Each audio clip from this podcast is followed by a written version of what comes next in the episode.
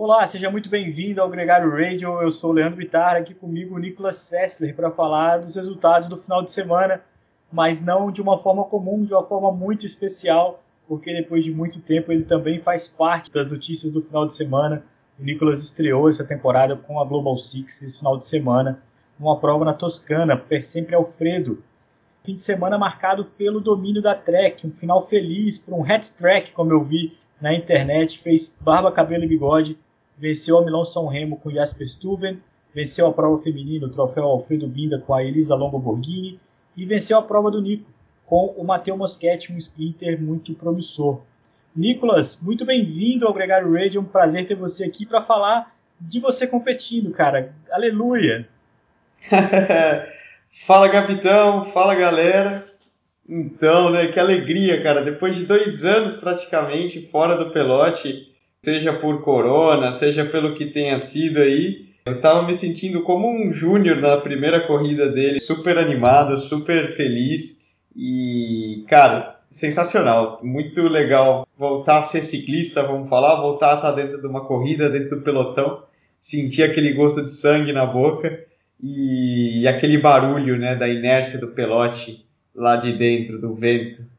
Ô Nico, o resultado não foi incrível, mas também não está nada fora das expectativas, até porque também a sua equipe também estreava nessa prova. O Global Six é um projeto todo novo e tudo é inédito ali. Conta um pouco mais sobre a prova em si, a sua expectativa, não só pelo resultado, mas no clima da equipe para a prova. Como é que foi esse pós-prova aí, primeiro pós-prova da Global Six? Pô, cara, a gente tá muito feliz, na verdade. Tá, tá aqui na casa da equipe, a gente tá, acabou de comer uma pizza, tomando uma cervejinha e, e a gente tá feliz, cara. Projeto novo, assim, quando começa, são muitos desafios a serem cumpridos. Muita gente não vê o que está por trás do, de todo o esforço, desde preparar veículos, staff, uniforme, bike, patrocinadores, processo de inscrição, processo de treinamento. É um processo árduo ninguém, às vezes ninguém percebe, mas para sair do zero exige muito esforço. Então a sensação na equipe é tipo, ufa, estreamos, deu certo, saiu bem.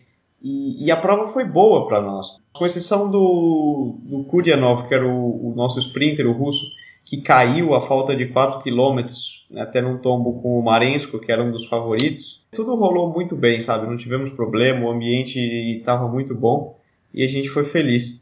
Falando da prova em si, foi uma prova um pouco estranha, porque tinha um início duro, com algumas subidas, foram quatro montanhas no início da prova, mas os últimos 80 quilômetros eram muito planos. Então favorecia um final num sprint massivo, o que para mim pessoalmente não, não é minha, minha especialidade, eu nem me arrisco nesse, nesse tipo de chegada. E então a prova começou dura, o que fez com que alguns sprinters dos favoritos é, das principais equipes ali, a Bardiani, Vini, sobrassem.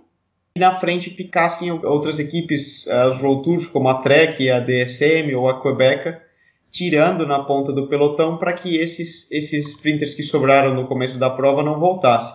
Então ficou essa, esse cabo de guerra aí a corrida inteira. Em nenhum momento teve uma, uma escapada, mas o tempo todo o pelotão rodou, rodou em ritmo rápido.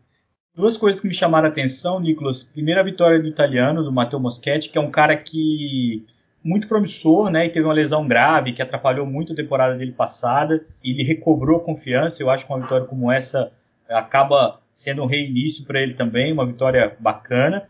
E o fato da Trek ter corrido com dois ciclistas nesse domingo que correram no sábado na Milão São Remo, o Jacopo Mosca e o Nicola Conte.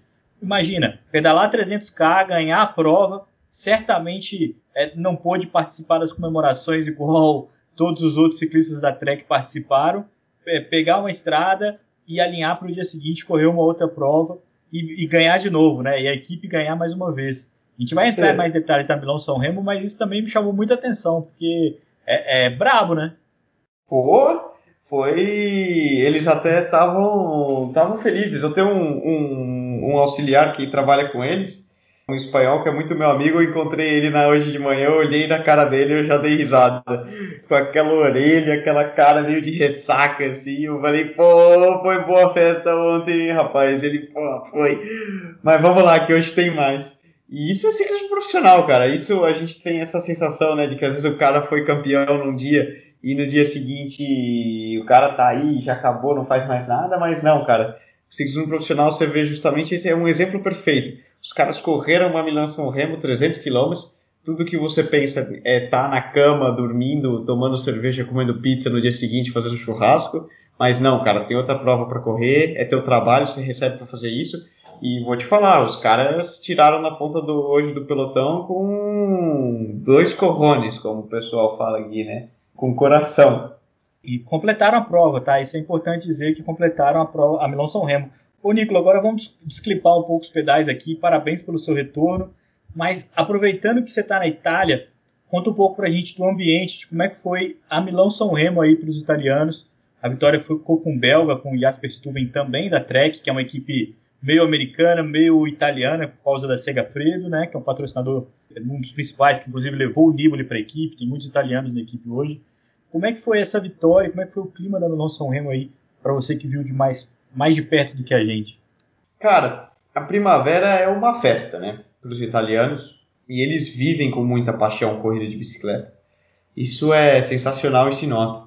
Por exemplo, nós a gente estava viajando para o hotel da prova e durante a prova ali, os últimos 30 quilômetros, simplesmente os auxiliares mecânicos não, não, não, não, vamos parar o carro e vamos assistir a Milão São Remo, porque precisamos ver. E você vê que, que hoje só se falava disso e é um orgulho muito grande para eles, né? Cara, é único viver, viver essa experiência aqui de dentro, né? 300 km a 45 de média. Os caras andaram muito rápido nessa Milão São Remo, uma das mais rápidas do passado recente. E uma vitória que não é uma zebra, muito, muito menos é um cara completamente fora do radar, mas que era um nome que não estava nos holofotes, né, Nicolas? A gente tinha o, o trio galáctico, né, o Mathieu Van Der Poel, o Wout van Aert, o Alaphilippe, tinha uma série de outros nomes que estavam ali numa segunda linha, vamos dizer assim, que era o Peter Sagan, o Michael Matthews, próprio, os próprios velocistas, né, o Caleb Ewan, o Sam Bennett, que sempre tem uma oportunidade. Enfim, o Stuyven aproveitou uma oportunidade que não se vê sempre, né, cara, e conseguiu concretizar uma vitória que é, sem dúvida, marcante para a carreira dele. Quem vence a Milão São Remo se transforma em um dos grandes, entra num hall muito seleto, né? Tem um ditado no pelotão, né? É a prova mais fácil de se terminar, porém a mais difícil de, de ganhar.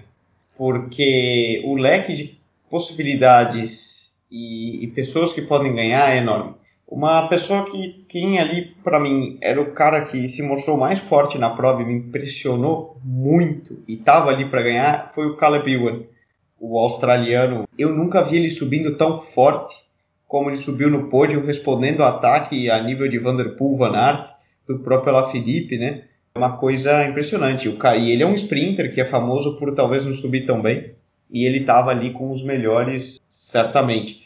Porém, chegou na hora H, não ganhou, porque é muito imprevisível. Então é uma prova sensacional. Meu. Você pode ter de, de, qualquer qualquer atleta pode ganhar a prova, e isso para quem assiste deixa a prova muito emocionante. Né? fato, Nicolas, é que a presença dele ali bagunçou um pouco a ordem do grupo, né? Porque ninguém queria levar ele para o sprint. E isso Exato. criou uma série, uma, uma, uma, certa dificuldade do pessoal se organizar para a chegada, né? E aí foi aí que o Stuyven se deu bem. A gente teve uma prova que, que a, a Jumbo Visma ajudou a marcar muito, a Tipresa subiu o Ruth Van Aert ali no segundo homem atrás do San é, eu acho que ali eles tinham medo que o Van Der Poel atacasse muito longe da meta, que era um, era um perigo iminente. Depois, no pódio, a Ineos, né, a Sky Ineos, fez um trabalho muito acima da média para controlar e para dinamitar o pelotão, até meio incompreensível para quem tinha o Pidcock e o Kiato para a chegada, mas a presença do Caleb Ewan acho que foi decisiva para que o Stuyven tivesse uma chance, porque ninguém quis buscar e, e se expor o próprio Vanderpool falou disso depois, de não queria, não soube como controlar isso sem, a, sem o risco de trazer alguém para dar na cabeça dele no sprint. Né? Exato. Não, concordo plenamente. Não tivesse o Caleb Ewan ali, a prova seria totalmente diferente. Fato é que o Caleb ficou pela segunda vez em segundo lugar na, na, na Milão São Remo, vitória do Stuyven, em segundo lugar para ele, que vai ter que esperar mais um ano para tentar a clássica, o monumento dos velocistas, as chances dele agora são as etapas, são as grandes voltas, né, por etapas, são as, os sprints, porque clássica vai ser muito mais complicado para ele. E completou o pódio o Wout van Aert, que era o atual campeão da prova, e em quarto o Peter Sagan, que fez uma grande prova, e o Mathieu Van Der Poel terminou na quinta colocação, um top 5 fantástico para uma prova que só brilhantou o feito do Stuyven, a foto da chegada com todos esses nomes, mais o Greg Van Avermaet, mais o Alaphilippe, mais o Michael Matthews, tornou emblemático essa vitória ainda mais para o ciclista belga.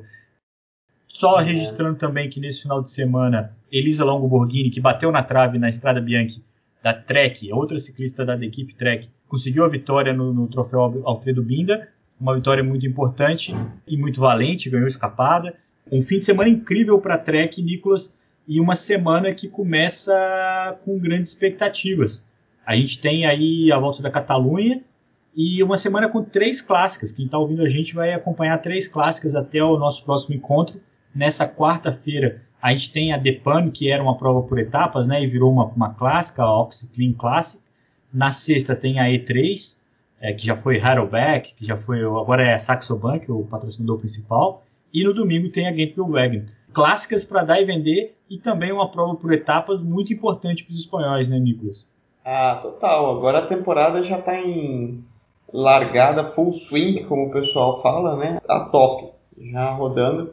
São provas muito legais. A, a EDRI, como eles falam, que é a E3, da sexta-feira, é um mini Tour de Flandres. Então a maioria dos favoritos já começa a esticar as pernas ali, porque o circuito é muito parecido.